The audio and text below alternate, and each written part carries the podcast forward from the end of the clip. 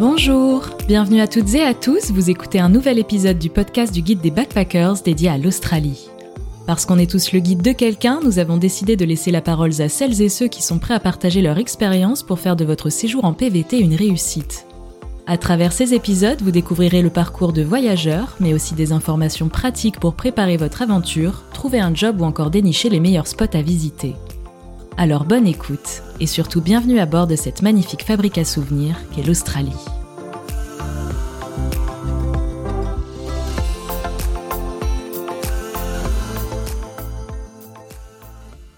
Hello à tous, je suis à Sydney avec Cédric aujourd'hui. Cédric, c'est quelqu'un que j'ai rencontré euh, rapidement sur les réseaux sociaux parce qu'il mettait des belles vidéos sur Facebook. D'ailleurs, tu reviens d'un mariage. Exactement, j'étais sur Brisbane euh, il y a pas très longtemps et, euh, et donc ouais, un mariage pour filmer un ami. C'est ça, donc en fait, tu viens de Paris, euh, tu es désormais auto-entrepreneur Exactement. dans la production vidéo. Ouais.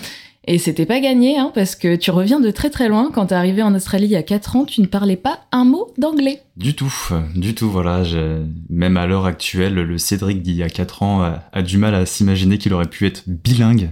Voilà, c'est euh, Et c'est beau, ça donne de l'espoir pour les gens qui ont peur de partir en Australie parce qu'ils n'ont pas un bon niveau. Donc toi, vraiment 0, 0, 0 base. Quoi. Zéro, voilà. Donc euh, voilà, je m'appelle Cédric, donc j'ai 28 ans et euh, donc, quand je suis arrivé en Australie, donc j'avais que que 25 et donc je ne parlais pas un mot anglais, donc je travaillais dans dans un milieu qui a rien à voir avec le milieu de la vidéo. J'étais dans dans la banque. J'imaginais que dans la banque on ne parle pas du tout anglais, donc c'est un peu plus compliqué, ouais. Et euh, niveau scolaire, c'est pareil. euh, je savais juste dire What time is it, euh, What is your name, voilà. Ouais, on ressent déjà bien l'accent français, c'est bon. Voilà, un classique, parce que je, je pousse aussi l'accent français. Maintenant, j'ai l'accent australien, bien évidemment. Non, je rigole. Mais voilà, donc j'étais j'étais loin d'imaginer que effectivement je pouvais être bilingue. Je pensais être un cas à part et que même après dix ans de présence en Australie, j'allais toujours pas parler anglais. quoi. J'étais très effrayé d'ailleurs par l'anglais. Le, le fait de pas pouvoir s'exprimer comme comme l'on souhaite, euh, on n'a pas, on- clairement, on perd notre personnalité, on n'est pas convaincu, donc on n'est pas convaincant. Et je pense qu'il y aura beaucoup qui, qui se reconnaîtront hein, face à ça. Ouais. Ouais, ouais, je pense. Tu travaillais dans la banque avant de venir en Australie et qu'est-ce qui a été euh, le déclic? Tu t'es dit, tiens, je vais partir dans un pays où je ne parle pas du tout la langue. Alors exactement. Alors euh, le déclic, ça a été le milieu dans lequel je travaille. Donc la banque, c'est un milieu où il y a beaucoup de pression, beaucoup de stress. Il faut remplir des objectifs euh, quotidiens. C'est un milieu de requins. Euh, moi, j'ai une histoire un petit peu triste, c'est que un de mes collaborateurs est, euh, est décédé, donc il fallait que je prenne sa position et c'était c'était trop dur pour moi d'accepter la chose. Et avec ma copine, on avait l'envie de partir au Canada. Donc euh, l'Australie, c'était même pas du, du tout notre premier choix, c'était le Canada. Mais le Canada, euh, c'était beaucoup plus compliqué parce que c'est un Ah, ce système tirage euh, au sort. ouais, Mm, mm. Exactement, c'est c'est une loterie, donc c'est je crois 8000 personnes par an entre la Belgique et la France qui peuvent être euh, sélectionnées. Et du coup, ma copine a été sélectionnée et pas moi. Voilà, donc euh, Ah, dur. c'était dur à accepter, ouais. Et on avait du coup des amis qui étaient en Australie, ça faisait déjà un an, donc ils nous faisaient rêver avec leurs photos, leurs publications sur Instagram, et on s'est dit bon, pourquoi pas l'Australie? Et le visa est beaucoup plus simple, t'as juste à payer et, et en deux secondes tu reçois une invitation sur le territoire. 2019, euh, j'ai été accepté euh, pour venir en Australie, donc il a fallu euh, commencer à préparer toutes les affaires en France, et l'excitation, quitter son appartement et revivre chez sa mère. je connais ça. Ouais, c'était très difficile à accepter, mais on savait pourquoi on le faisait. Mais, mais j'étais loin d'imaginer toutes les péripéties qui allaient m'arriver en Australie, quoi. Et du coup, t'étais jamais parti avant dans un pays anglo-saxon, c'était Mm. vraiment la première fois. Ouais, comme je pense beaucoup de Français, on est à côté de, de, de l'Angleterre, donc euh, on a fait des petits séjours euh, linguistiques, euh, deux semaines, euh, trois semaines par-ci Oui, par-là. c'est Mais pas ça qui fait que. voilà, mais euh, mais non, non, non, jamais. C'est le premier, ouais, premier gros voyage euh, en dehors de la France, ouais. Tu partais un peu dans le but justement d'améliorer ton anglais ou il y avait aussi d'autres. Alors il y avait euh, la première chose, c'était quitter la France parce que j'ai tout fait complet. J'avais envie de voir d'autres choses. Les deux amis, le couple qui était en Australie, qui nous faisait rêver, donc forcément les kangourous, euh, les beaux paysages, l'eau turquoise. Bon bah c'est un peu cliché, mais ça fait toujours rêver quand on a vécu toute sa vie en France à Paris. Et euh, effectivement, il y avait aussi euh, le fait de parler une nouvelle langue. J'avais 25 ans à l'époque et de pas parler un mot anglais, c'était compliqué d'assumer. Euh, J'allais souvent faire des, des petits euh, des petits voyages à Amsterdam euh, avec euh, avec mes amis et, et là-bas c'était euh, c'était très compliqué de pouvoir communiquer. Et j'avais l'impression qu'il me manquait une corde à mon arc et qu'il fallait que je que j'acquiers une nouvelle une nouvelle une nouvelle compétence et la langue pour moi l'anglais c'était c'était devenu la base. Je voyais des petites 18 ans qui étaient bilingues et moi j'avais 25 ans, je me suis dit non, il faut il faut que je passe par là, faut que je sorte de ma zone de confort et, et l'Australie euh, C'est présenté à toi. ouais, vraiment ouais. Et comment ça s'est passé à ton arrivée? Ça doit être super compliqué de pas comprendre, de pas réussir à se faire comprendre. Ouais. Ça a été euh, très compliqué au début, j'imagine? Ça a été très compliqué, euh, sachant qu'en plus ma copine euh, parlait un peu mieux anglais que moi. Bon, c'est déjà ça. Ouais, donc c'est déjà ça. Donc point de vue communication, on a toujours plus ou moins réussi à se faire comprendre. Du moins, elle a réussi à se faire comprendre. moi, à côté, j'étais... Euh, euh, tu peux lui dire ci, tu peux lui dire ça, mais jamais euh, j'allais en face à face avec la personne. Donc euh, bah, c'était très difficile pour moi de, de pouvoir m'exprimer. Effectivement, c'était très dur l'intégration, de pouvoir se faire comprendre en Australie. L'administration, trouver du travail, c'était plus ou moins facile parce que tout se faisait à l'écrit. Mais dès qu'il y avait le téléphone qui sonnait, euh, Charlotte, donc le, qui est ma copine, tu peux répondre, tu peux répondre. Donc c'était très compliqué, sachant qu'en plus qu'elle est très introvertie comme personne. C'était toujours moi qui faisais ce travail-là en France, de pouvoir répondre. Vous avez euh, échangé le- les rôles. voilà, on a complètement échangé les rôles. Donc d'un côté, on était euh, tous les deux, on sortait de notre zone de confort. Et euh, ça nous a fait quand même grandir, mais le début, c'était une, catastrophe. C'était une catastrophe. euh. Surtout l'accent australien, c'est pas le plus simple. Non, non, l'accent australien, euh, l'accent qu'on apprend euh, en France, c'est un accent très british, voire américain, mais pas du tout australien.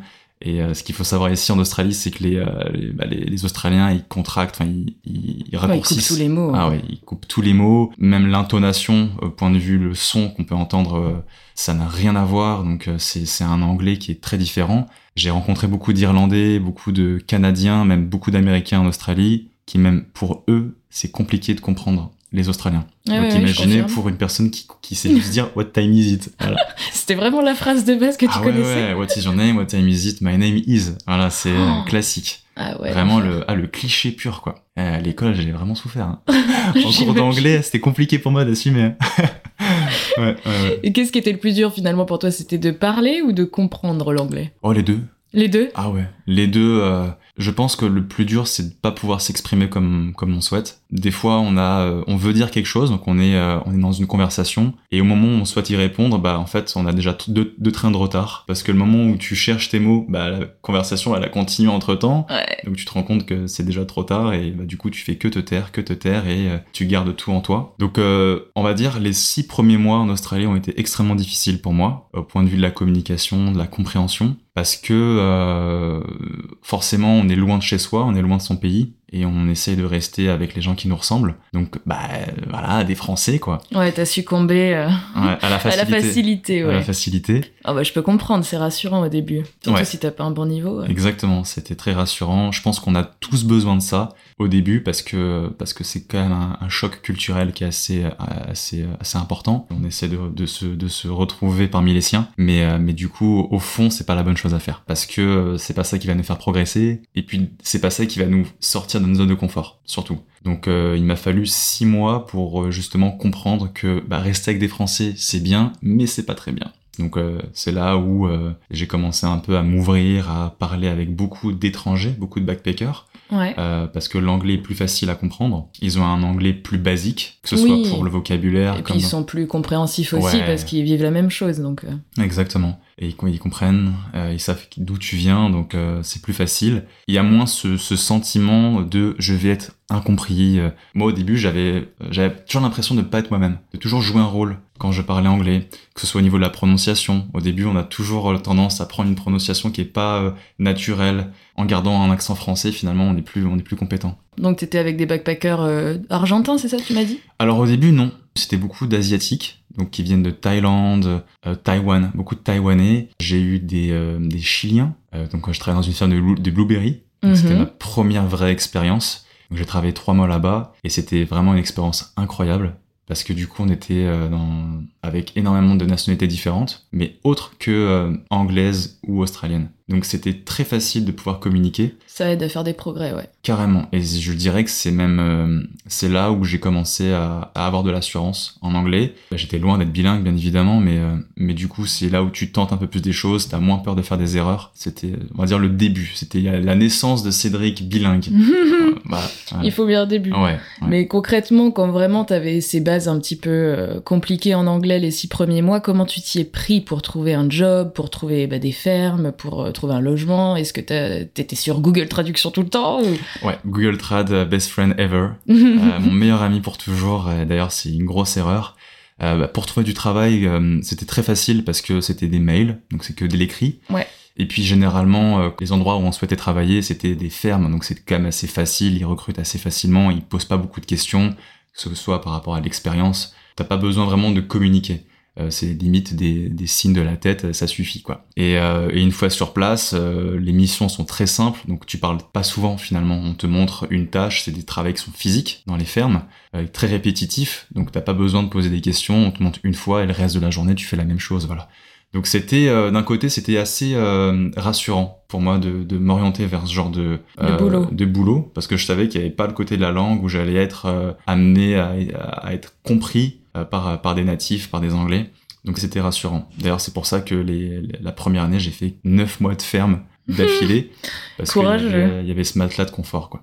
Non, mais c'est vrai que c'est un bon conseil à donner à ceux qui parlent pas trop anglais de commencer par des fermes parce que bah déjà euh, effectivement euh, c'est des boulots où on n'a pas besoin de trop parler, juste de subir. Et puis bah il y a beaucoup de backpackers qui sont dans la même situation et de et d'étrangers aussi qui ne parlent pas très bien, voire pas du tout anglais, hein, parce que moi aussi j'étais avec pas mal de personnes, ça pipait pas un mot quoi. Ouais, Donc c'est rassurant. Exactement. Puis dans les fermes, il faut savoir une chose, c'est que c'est un travail que les Australiens ne veulent pas faire. Donc du coup, bah, c'est une main d'œuvre oh, étrangère, donc ça. beaucoup d'étrangers, et c'est c'est rassurant quand on a un niveau d'anglais très faible, comme comme il était le mien. Ouais. Comment t'as progressé? Est-ce que t'as est-ce que t'as fait des cours? Est-ce que t'étais sur l'application Duolingo ou c'est vraiment ouais, t'as pris le temps que... de ouais bien sûr de parler aux gens? J'ai fait, je pense ce que beaucoup de backpackers ont fait, c'est au début euh, des Google Traductions, euh, essayer de trouver le mot, euh, c'est-à-dire que des fois j'allais sur Google Traduction, j'avais la phrase, je la mémorisais et j'allais ensuite la dire en face avec beaucoup de fierté alors qu'au fond j'avais juste merci Google Trad alors qu'il y a beaucoup d'erreurs. Hein. Google Trad c'est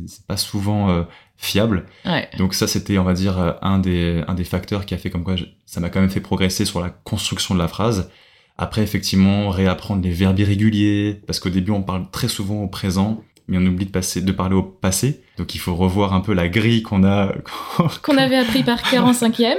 voilà, il faut revoir un peu les bases. Et souvent aussi, ce qui a été l'élément déclencheur, c'est de, de parler avec des personnes avec qui on a un vrai feeling. Parce que du coup, elles, elles savent qui tu es, d'où tu viens, que c'est compliqué pour toi l'anglais. De toute façon, au bout de deux phrases, c'est logique que les gens s'en rendent compte très vite. Et euh, mais ce qui a fait la différence, c'est l'accélérateur au point de vue de, de l'apprentissage en anglais. Ça a été les, les gens. Ça a été justement rester avec les gens avec qui on a le plus d'affinité. Et les conversations, elles viennent naturellement. Des fois, juste des gestes, juste des regards, ça suffit oui, pour, pour être compris.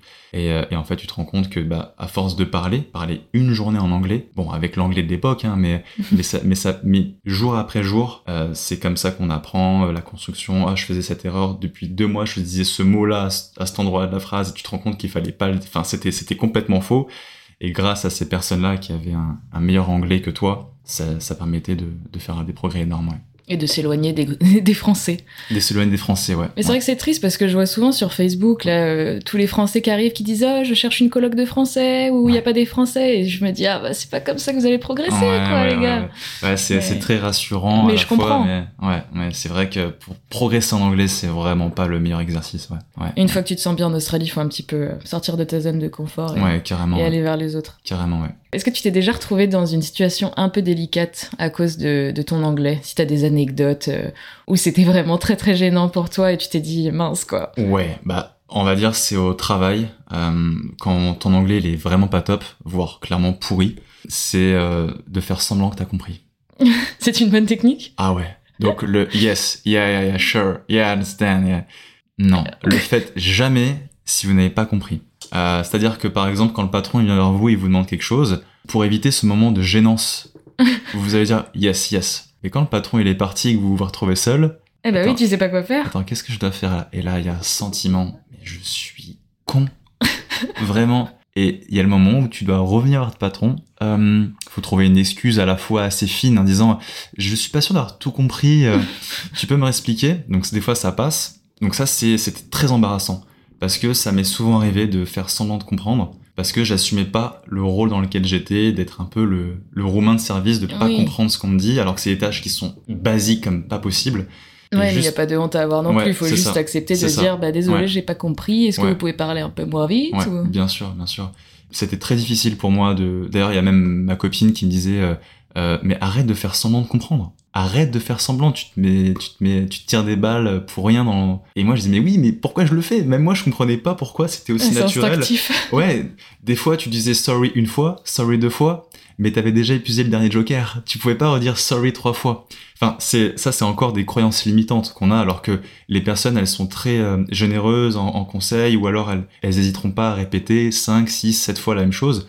Mais c'est juste notre position, on n'assume pas de pas comprendre une tâche basique. Du coup, au bout d'un moment, on dit ouais, c'est bon, on va le faire comprendre qu'on a compris, alors que pas du tout. Ouais. Ouais, ça c'est très embarrassant euh, parce que ça m'a, euh, sur certaines missions euh, au boulot, je me suis retrouvé seul au milieu d'un champ de 5 hectares à pas savoir qu'est-ce qu'il fallait faire. Il fallait refaire 20 minutes de route, quoi. Ouais. Pour le dire, finalement, je suis pas sûr d'avoir compris. Ça c'était embarrassant. J'imagine.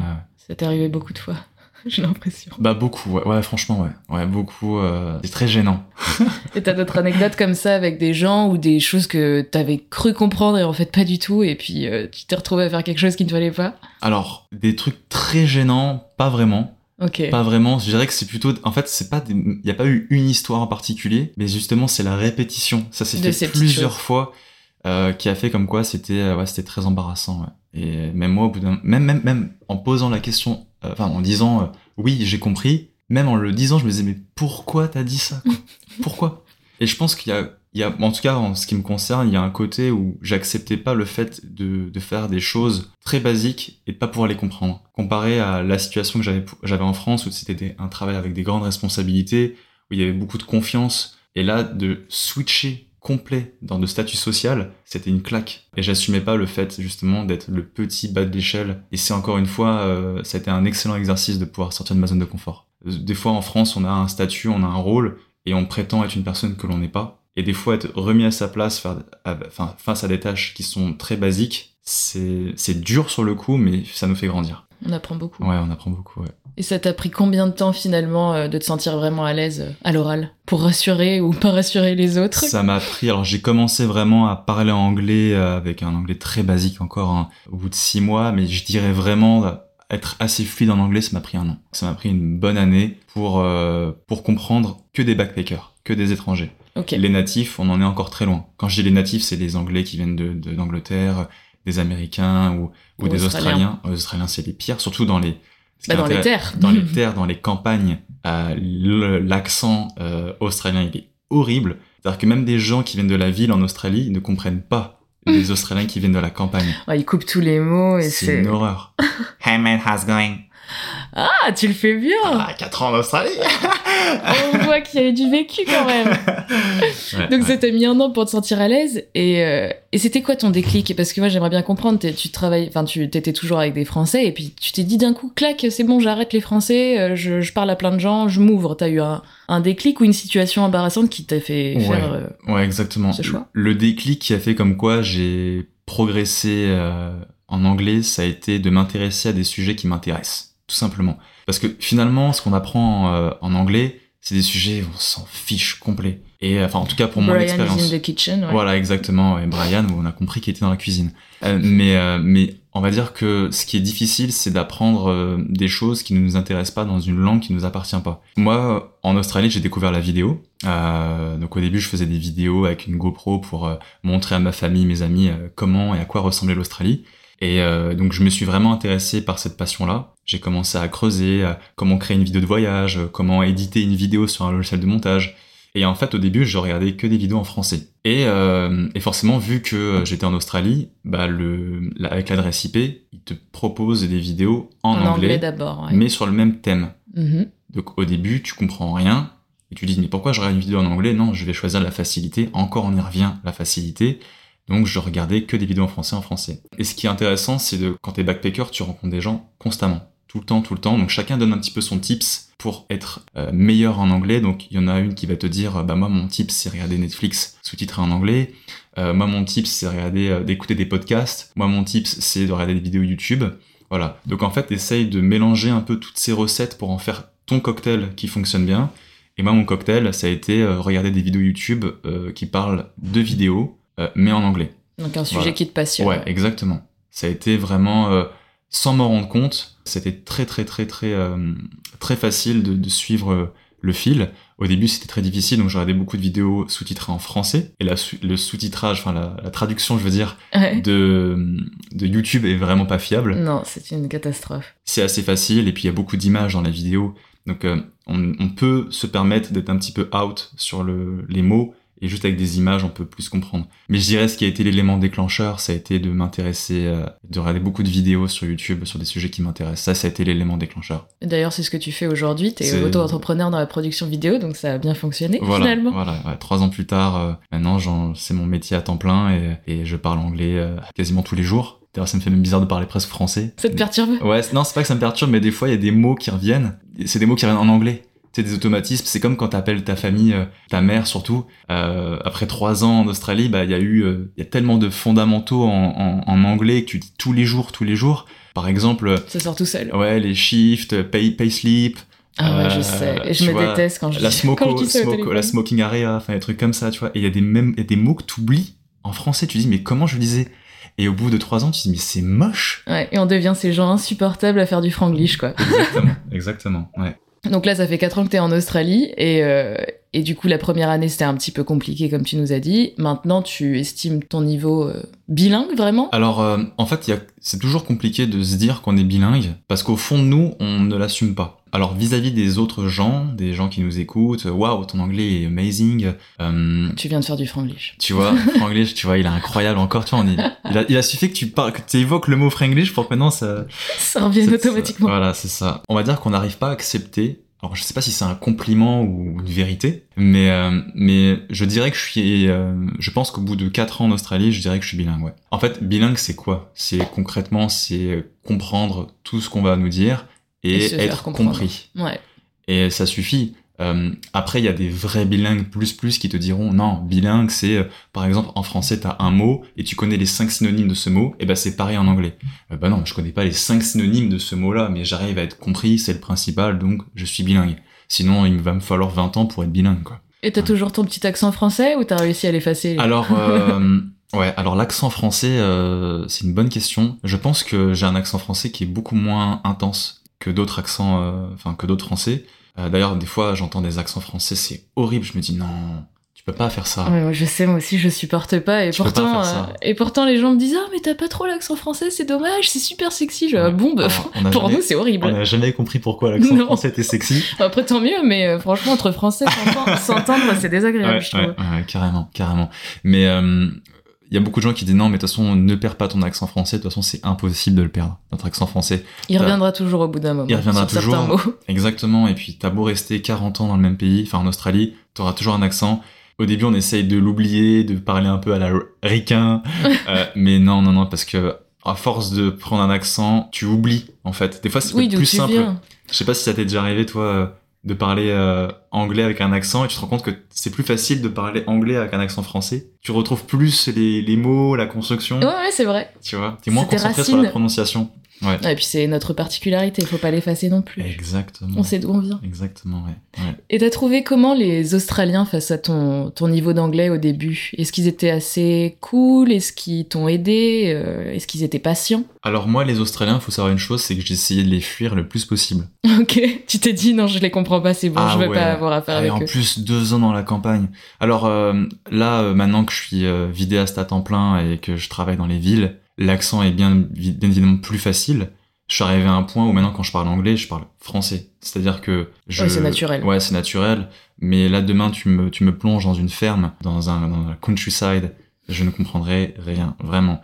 Mais, euh, mais souvent, je trouve que les, les Australiens sont assez... euh, alors, ça dépend où encore, Ouais, ça, Ça dépend dé- des ça villes dépend. et des Ouais, campagnes, je trouve. Exactement. C'est assez varié. Je dirais pas que je pourrais pas en faire une généralité. C'est du cas par cas. Mais il y a beaucoup de, il y a beaucoup de racisme du fait que tu sois étranger, que tu viennes travailler, je veux dire, que tu viennes voler, on va dire, notre travail.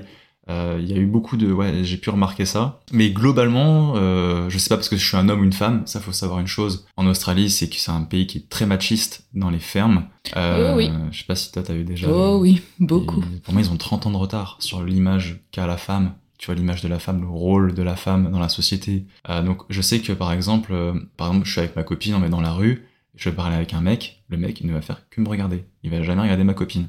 Parce que, euh, non, j'ai pas besoin de parler à une fille. C'est très, euh, Ah ouais, très, à ma- ce point-là très machiste, ouais. Alors encore une fois, ça dépend qui et Oui, bien où. sûr. Je dirais pas que c'est une généralité, euh, c'est c'est très aléatoire. Mais globalement, non, j'ai j'ai toujours eu des bons, des bons liens avec les Australiens. Je pense que c'est juste euh, mes croyances limitantes qui ont fait comme quoi, euh, des fois, on imagine à la place de l'autre. Euh, parce qu'on est tellement Oui. convaincu par la chose qu'on imagine à la place de l'autre, alors qu'au fond, la personne, elle a un cœur énorme, elle est d'une générosité extrême et elle va t'accueillir, elle va t'ouvrir ses portes, quoi. Mais ils sont quand même patients, ils arrivent en général. Enfin, je, je sais que moi, ça Ouais. m'est arrivé parfois de pas comprendre euh, des accents en pleine campagne, et bon, ils essaient plusieurs fois de se répéter. Bon, euh, après, bon, on comprend, on comprend pas, mais je trouve qu'ils sont assez cool là-dessus, quoi. Ouais, franchement, Enfin, ils ouais. prennent le temps. Ça Ouais. dépend où, bien évidemment, mais. Je suis d'accord, je suis d'accord, ils sont assez patients.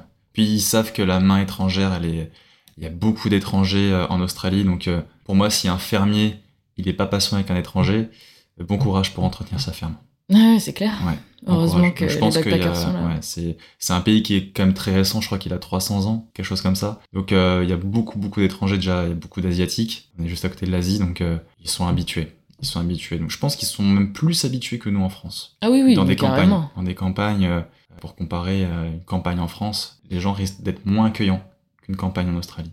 Je sais pas, ouais, peut-être. Là, les backpackers sont bien revenus. Donc. Bah là, il y a, là, après le Covid, euh, alors c'était compliqué parce que c'est vrai que l'image a bien changé. On parlait tout à l'heure, euh, avant qu'on enregistre le podcast, euh, on parlait de avant le Covid et après le Covid. Ouais, C'est le jour et la nuit. Ouais, ça me déprime d'ailleurs. Je, je me dis que j'aurais trop aimé venir Enfin, avant. Avant le Covid, je veux dire pendant le Covid et après le Covid. Ouais. Voilà. Pendant le Covid, euh, il y a eu beaucoup, beaucoup de backpackers qui sont partis, donc euh, ils se sont rendus compte que ah finalement ces étrangers, ils étaient peut-être pas, ils étaient peut-être pas finalement inutiles. Et donc du coup, on était un peu plus respectés, euh, on avait un peu plus notre place dans la société. Et là, après le Covid, bah, finalement, il y a une énorme masse de nouveaux entrants, et maintenant on est un peu moins considéré malheureusement, quoi. Mais il faut pas, faut pas être désespéré, il y, a, il y a de la place partout, quoi. Et quel conseil tu aurais à donner justement à ces personnes qui hésitent à partir parce qu'ils ne parlent pas anglais ou les personnes qui sont déjà arrivées et qui, bah, qui galèrent avec les boulots? Parce que j'en vois beaucoup hein, des messages de, de personnes désespérées qui n'arrivent pas à trouver et qui disent que leur anglais est vraiment bah, médiocre entre guillemets quoi. Ouais. Qu'est-ce que tu pourrais leur dire? Foncez.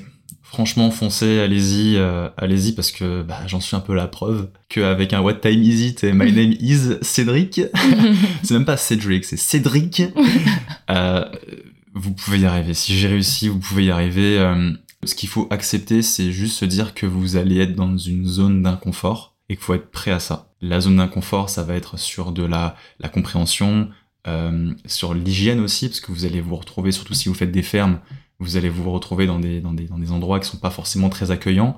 Euh, le mythe des araignées, des serpents, euh, c'est euh, franchement c'est pas vrai. J'ai travaillé dans 18 fermes les deux premières années. Euh, des araignées, j'ai juste vu quelques petites araignées par-ci par-là. Des serpents, j'en ai vu une fois, euh, une fois tous les 8 mois.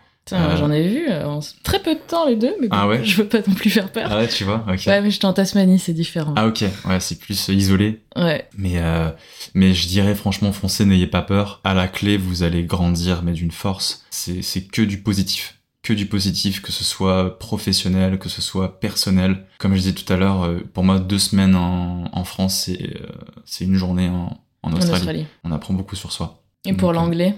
Pour l'anglais, je dirais que foncez également. Alors, c'est pas le plus facile. Je prends un exemple, il y a beaucoup de personnes qui partent en Angleterre pour apprendre euh, l'anglais parce que c'est proche de la famille, euh, parce que finalement c'est l'anglais qu'on apprend à l'école. Mais il y a beaucoup de personnes qui ressortent de 5-6 mois de stage en Angleterre qui ne parlent même pas anglais parce qu'il y a beaucoup beaucoup de Français en Angleterre, parce qu'ils sont proches de la famille, donc ils parlent tout le temps en français.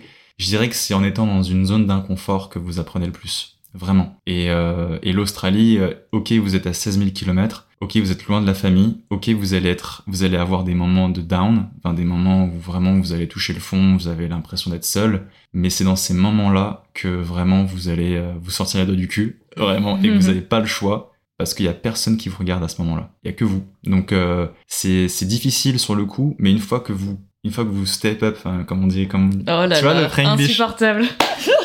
en plus, vous- le pire, c'est que je ne sais même pas, je ne sais même pas la, tra- la traduction en français, je peux Ah, même pas t'aider. voilà. J'avoue que c'est le mot qui m'est venu en même temps. une fois que vous avez passé l'étape, Oh, c'est une ça, fois que vous passer avez le cap. passé le cap, vous allez tout de suite le savoir et c'est une satisfaction qui est énorme. De se dire, euh, j'ai compté sur personne et je me suis fait comprendre et j'ai réussi à obtenir ce que je voulais. Ça, c'est une, une satisfaction, c'est c'est indescriptible. Ouais. Faut pas hésiter à foncer et aller Ouais, vers les autres. euh. Ah ouais, ouais, carrément. Il y a quand même une, euh, une communauté entre Français qui est très soudée. En Australie, ça c'est quand même, euh, c'est incroyable.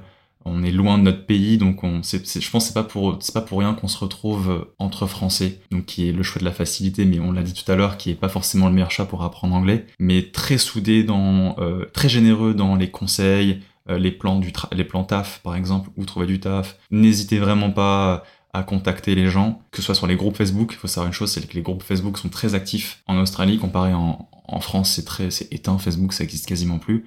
Mais en Australie, les groupes Facebook, ça fonctionne du feu de Dieu, que ce soit pour trouver du travail, pour se connecter avec des gens. Et vraiment, allez-y, quoi. N'hésitez pas à envoyer des messages à des gens. Ils seront vraiment ravis de vous- pouvoir vous aider. Vraiment, ouais. Et là, du coup, t'es sur ta quatrième année de visa. Ouais. Tu vas peut-être faire un Covid visa ensuite. Ouais. Alors, toi, t'es parti de France avec un niveau d'anglais euh, catastrophique et maintenant, tu ne veux plus quitter l'Australie. Tu veux continuer à parler anglais tous les jours et tu veux plus parler français. C'est ça Euh, je sais pas si je veux plus parler, mais après c'est ouais, non, c'est j'étais loin d'imaginer que j'allais pouvoir rester euh, 4 ans sur le territoire australien. À la base, c'était une année, puis une deuxième, puis après il y a eu le Covid, donc euh, le Covid en France, ça donnait vraiment pas envie, donc bah, forcément on reste. J'ai travaillé ensuite dans des fermes solaires, donc euh, le salaire est vraiment incroyable, donc on choisit la facilité. Et, euh, après forcément on se dit bon bah je vais peut-être me professionnaliser dans la vidéo parce que ça marche bien. C'est venu vraiment bêtement à la vidéo à la base. Hein. J'étais dans sur une piscine, enfin j'étais en train de bronzer avec mon petit chapeau et en train de siroter ma limonade et il y a le car enfin, le propriétaire d'un caravan park qui est venu vers moi et qui a qui qui me demande ah mais euh, il y a Jen donc c'est une amie à moi qui lui a montré mes vidéos. Lui ai dit mais t'es professionnel Moi mon mon caravan park je l'ai acheté il y a six mois euh, et j'aimerais bien le promouvoir à travers euh, une vidéo, enfin la production d'une vidéo. Est-ce que ça te dirait Alors moi j'étais avec ma petite GoPro de l'époque, euh, j'étais là, ouais carrément. Il me dit bah je peux te payer. Ok, pas de Ah, souci. si je me suis dit oh c'est cool, bah attends. euh, euh, j'aime euh, j'aime la vidéo en plus j'apprends plein de vidéos sur YouTube à j'apprends à parler anglais grâce à YouTube et tout et donc j'ai commencé à faire une vidéo de son caravan park il a adoré donc il m'a recommandé à un autre propriétaire d'un autre caravan park et ça s'est fait comme ça et après j'ai investi un meilleur matériel et, et je me suis dit bah, je peux en faire mon métier donc j'ai fait beaucoup de mariages au début euh, j'ai travaillé pour pour pour pour Woolworths et, euh, et en fait tu te rends compte que tu es toujours dans un univers que tu aimes tu vois et euh, c'est un métier mais à la base c'est une passion et donc c'est beaucoup plus facile de communiquer quand il y a une passion qui vous réunit. Bien sûr. Et, euh, et je pense que ça a été vraiment l'élément déclencheur, ça a été vraiment de, de rester dans un environnement où on parle anglais avec un, un domaine qui me plaît. Ça a été vraiment... euh, ouais, c'est apprendre l'anglais pour apprendre, mais au fond vous vous faites clairement chier. Euh, C'est pas motivant. Non, vraiment pas. Et puis ça donne pas envie d'apprendre par soi-même. C'est surtout on va on va juste le subir, mais il y aura pas durant j'allais dire les spare time, durant les durant vos temps libres, vous allez jamais euh, à la pause déj, vous avez pas envie d'apprendre ça parce que ça vous intéresse pas. Et quand ça vous intéresse, vraiment ça change tout. Et bon faites-le conseil, ouais. faites-le en anglais. Vraiment s'il y a un sujet qui vous intéresse et je pense que vous en avez plein, euh, ou même si vous savez pas, il y en a un qui, qui est bien caché, mais euh, il va forcément venir. Faites-le en anglais, vraiment, et c'est c'est un accélérateur euh, inc- incroyable, incroyable. Bah merci Cédric d'avoir partagé ton témoignage. J'espère que ça va motiver euh, les Français qui hésitent encore à partir à le faire. Et n'ayez pas peur, ouvrez-vous aux autres et puis ça va très bien se passer. Merci C'est ton conseil. Merci beaucoup.